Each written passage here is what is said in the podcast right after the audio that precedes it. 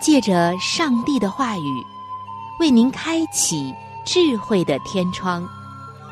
每期话题的分享，让您感受心灵的阳光，探讨生活的每个层面，体贴心灵的每次触动，为您疲惫的心找一个可以安歇的家园。各位亲爱的听众朋友。这里是由希望之声福音广播电台为您带来的福音节目《触动的心灵》，我是您的朋友春雨，非常高兴我们能够相会在这里，一同来分享上帝的爱。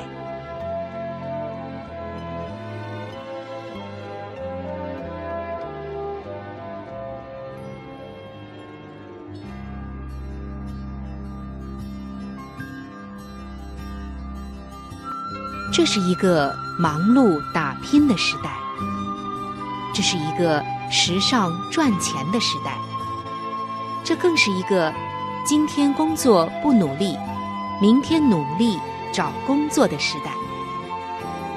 错综复杂的职场关系，常常令人束手无策；压力倍增的工作业务，常常令人气喘吁吁。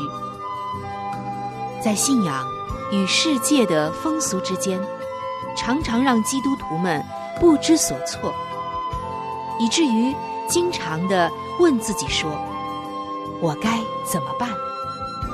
我如何才能在工作中不丢掉我的信仰呢？”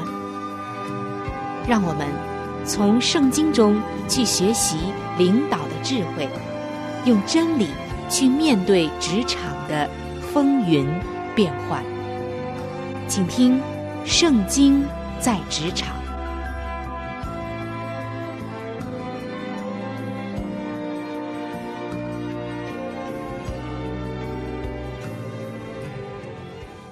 各位亲爱的听众朋友，欢迎来到《触动的心灵》节目时间。主持人春雨在这里向您问安。今天春雨将继续上期节目。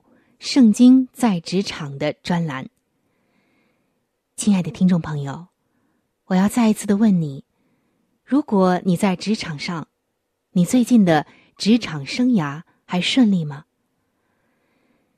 我相信，上帝关爱着我们每一个人，他也正在关注着你在职场上所遇到的问题。相信今天在职场上的一些领导们。也有很多头痛纠结的问题，但是我们人解决不了的，上帝却可以帮助我们解决。圣经整本的书以及上面的话，上帝对我们说的话，它就是人生最好的指南，也是职场生涯最好的一本指南书。那我们今天首先要来看一节圣经的经文。记载在耶利米书四十五章的第五节。这里写道：“你为自己图谋大事吗？不要图谋。”什么意思呢？这里特别谈到四个字，叫做“图谋大事”。首先，这节经文记载在耶利米书当中。圣经记载，先知耶利米。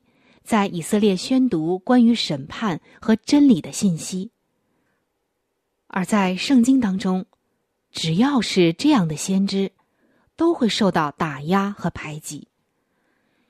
和耶利米一同工作的文士八路，常常都会灰心沮丧，满口抱怨。耶利米就劝他说：“不要耿耿于怀在个人的荣辱和利益上。”也不要为自己图谋所谓的大事，要顺从上帝的引导，才能成就大事。那今天回顾一下历史，如果当时八路离开了耶利米，忙于自己的大事，那在今天，谁又会知道历史上曾经出现八路这个人呢？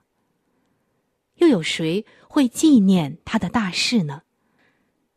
刚刚我们读到的那节圣经的经文说：“你为自己图谋大事吗？不要图谋。”耶利米的这一句劝告，其实对今天的领导者一样是有效的。我们可以从三个方面来警醒我们自己。第一个方面就是为自己。什么叫为自己呢？其实，一个人心存雄心壮志、志向高远，并不是什么坏事。甚至这一点对领导者是非常重要的。但是，圣经今天在这里劝诫我们的，是要有正确的动机。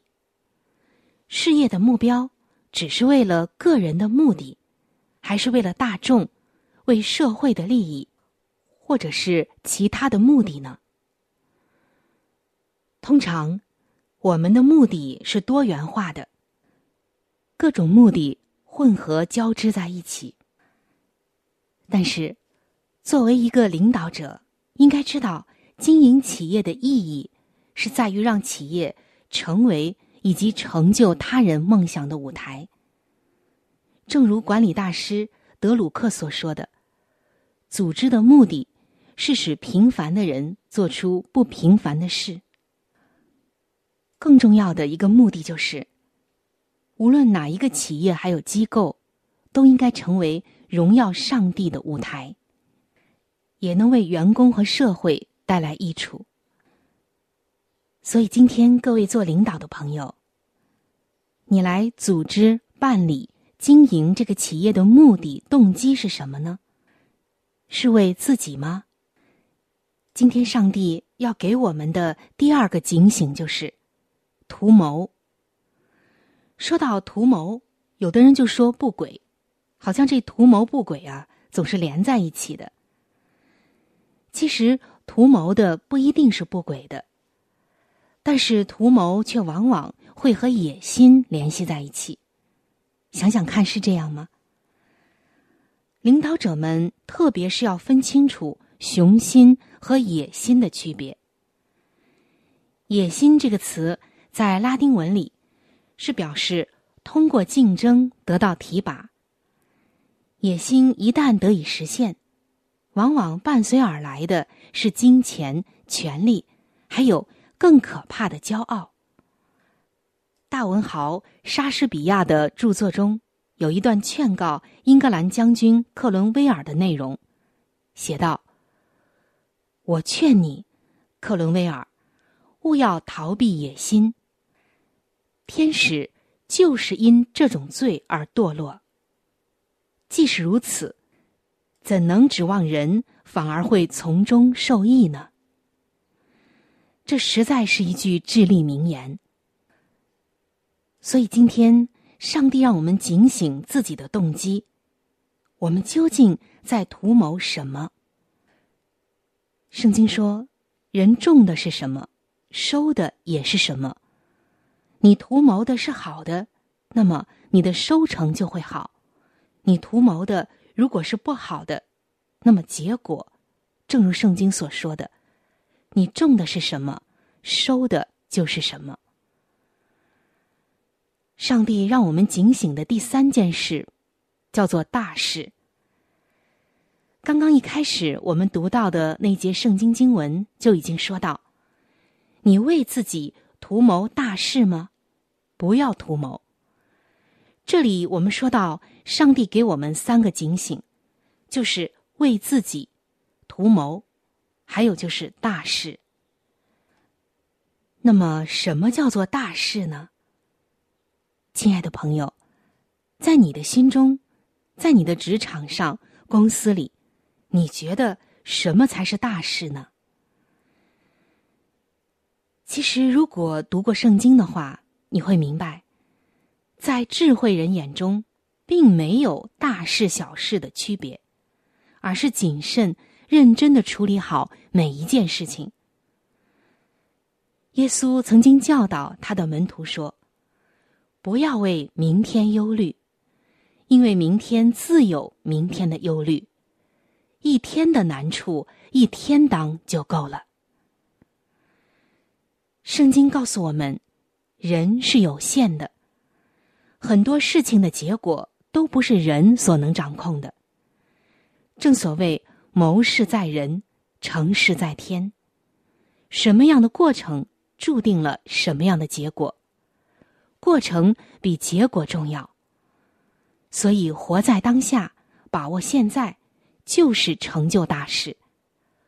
做好今天的每一件事情，哪怕再小的事情，都把它认真的做好。其实，就是真正的活在当下，也是真正的把握现在。同时呢，才有可能成就未来。亲爱的听众朋友，你在为自己图谋大事吗？或者说，你是否已经在大事上失败了呢？如果有，那么以上的上帝给我们的三个警醒，是我们要深深思考的。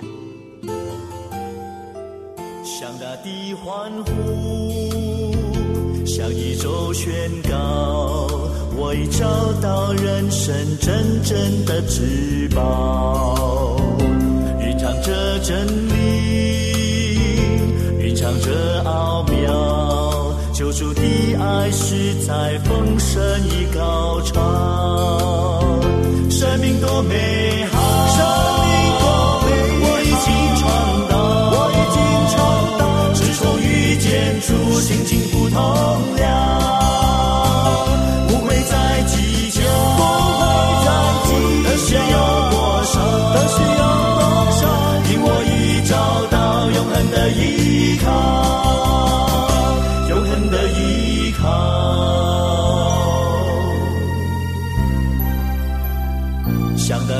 欢呼，向宇宙宣告，我已找到人生真正的至宝，蕴藏着真理，蕴藏着奥妙，救主的爱是。在丰盛与高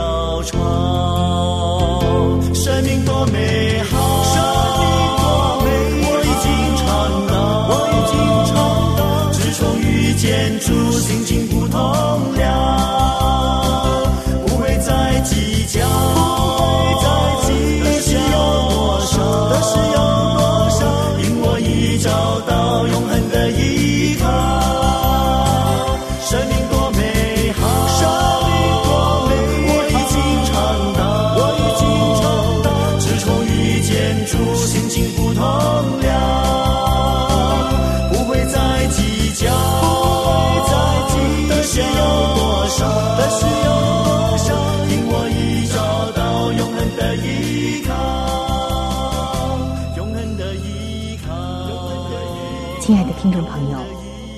常说职场如战场，职场是一个没有硝烟的战场。如果此刻的你真正的是在职场上打拼着，相信您一定是深有体会的。可是，究竟如何在职场上活出上帝的智慧、圣经的原则呢？却成为了许许多多基督徒的困惑、纠结。我们来看一下耶稣是怎样做的。来看一节圣经的经文，记载在马可福音的三章十四节。耶稣设立十二个人，要他们常和自己同在，也要差他们去传道。从圣经中，我们看到，耶稣三十岁开始传道，三十三岁就被钉在了十字架上。耶稣传道的时间只有短短的三年，然而，这三年的时间却改变了整个的世界。不可否认，这里有上帝超自然的能力，但是耶稣的工作方式。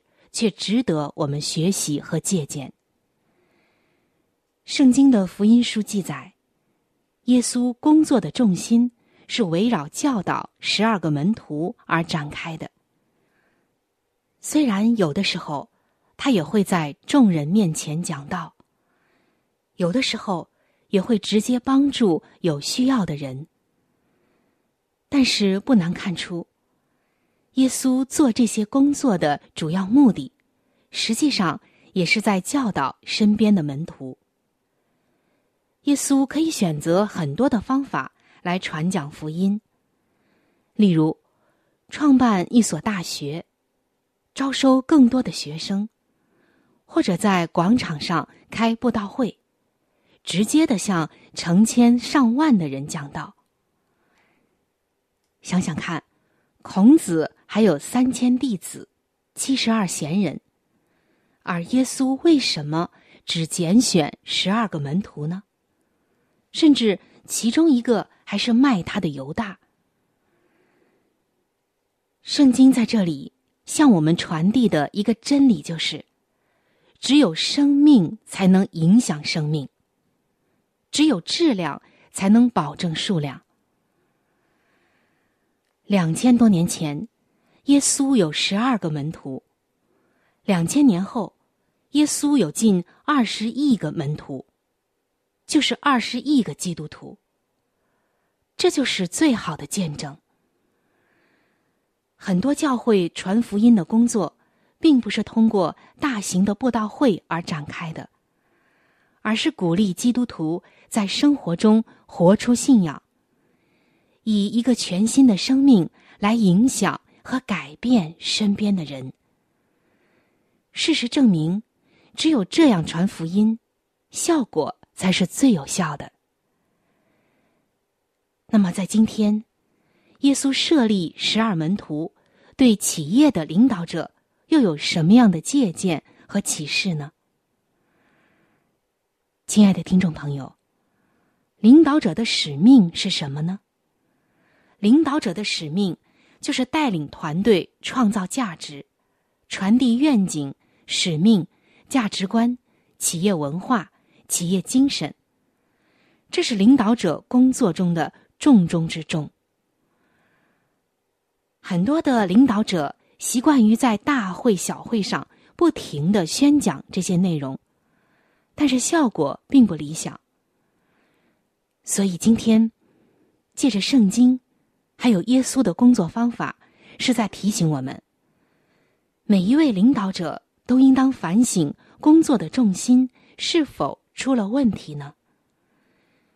如果把主要的时间用在客户上，非直接下属的员工上，而不是用在为数不多的几位直接的下属上，就一定会出现问题的。在这里，我们不是说。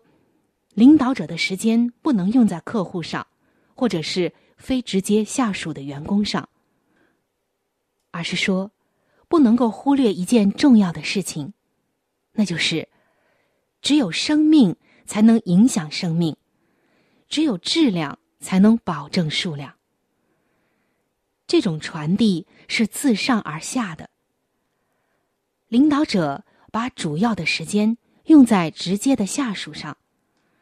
就像耶稣那样言传身教的去帮助他们、指引他们、关怀他们，那么，他们自然而然的就会来传承领导者的方式，用同样的方法再去带领他们的下级。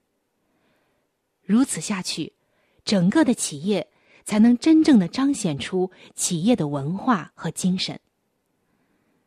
所以今天。作为一个领导者，我们要真正的来思考，生命影响生命，质量带动数量的这个真理。耶稣的重点是培养十二个门徒，用生命影响生命，用质量达成数量。那么今天，你有没有用你的生命去影响其他的生命呢？还是只注重业务、订单、金额和其他的事呢？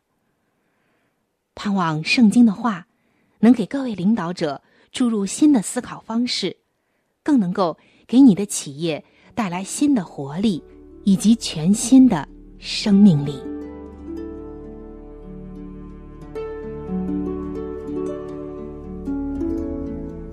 在生命中最艰难的日子里，上帝让我每日和他亲近，经历他的同在。借着每日灵修，他使我走出了生命的低谷，一次又一次的使我重新找回了新的生命和喜乐的泉源。上帝借着每日灵修，来证明他的同在、看顾和关怀，使我与他建立起更加亲密的关系。要享有健康的属灵光景，就需要每日与主同行。请您与我一同进入每日灵修。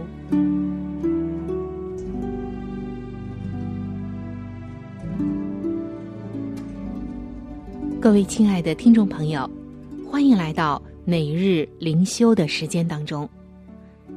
今天每日灵修的主题经文是诗篇五十五篇的一节四节。经文写道：“上帝啊，求你留心听我的祷告。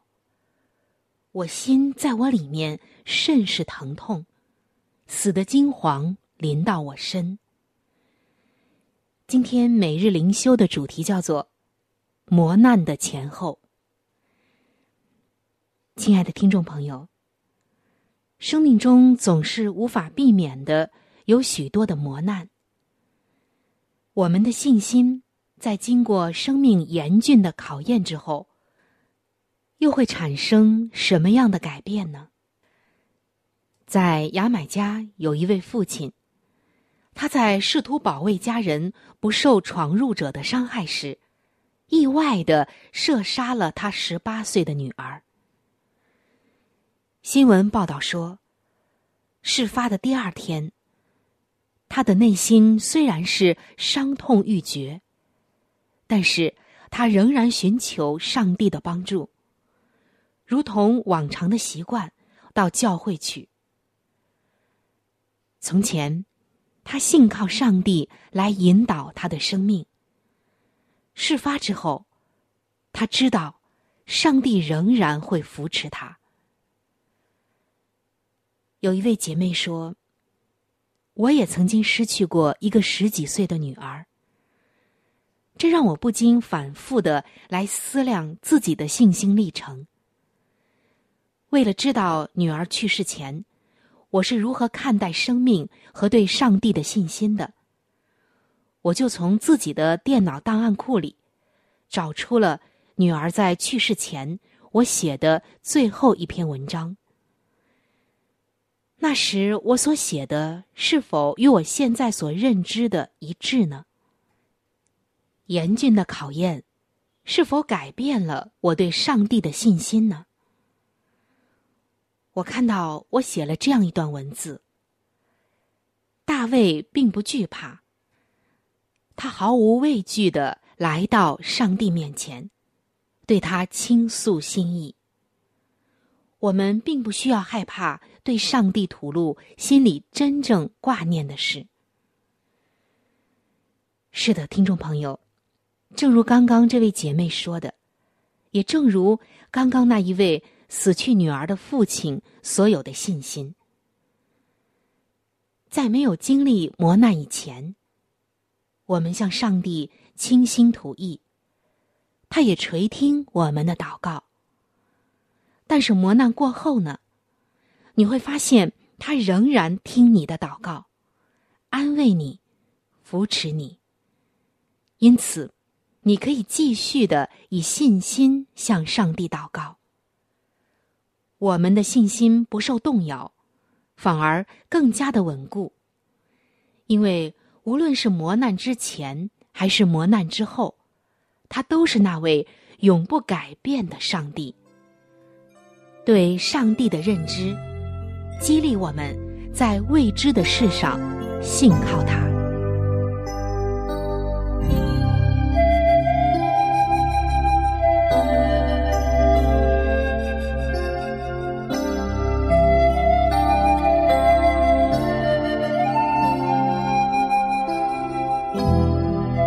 亲爱的听众朋友，时间正在悄悄的流逝。不知不觉当中，触动的心灵节目就要和您说再见了。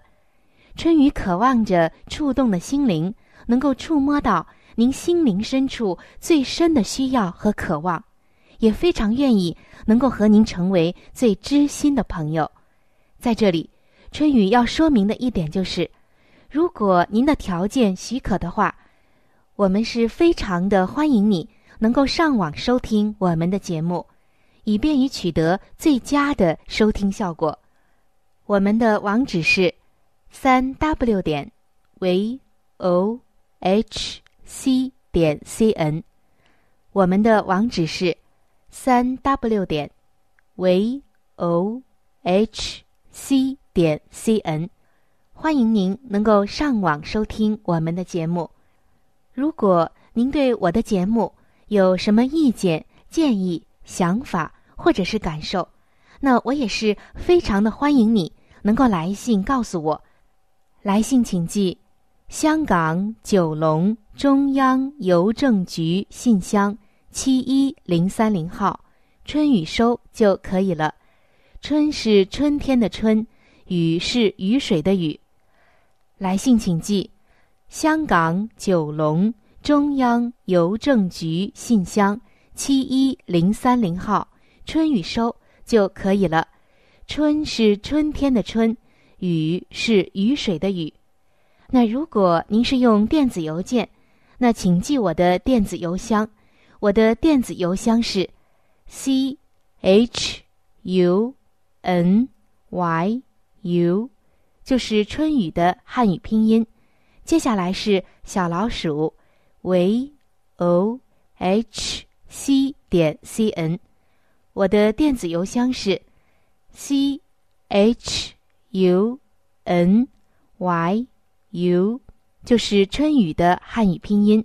接下来是小老鼠，v o h c 点 c n，欢迎您能够来信或者是发电邮和我联系。我期待着您的来信。好了，那今天的节目就到这里，希望您能够经常的光临和支持这一频率，收听希望之声其他时间段更为精彩的节目。愿您能够充分的认识和体会到上帝的爱，也愿上帝的爱能够伴随您一生。下期节目我们再会。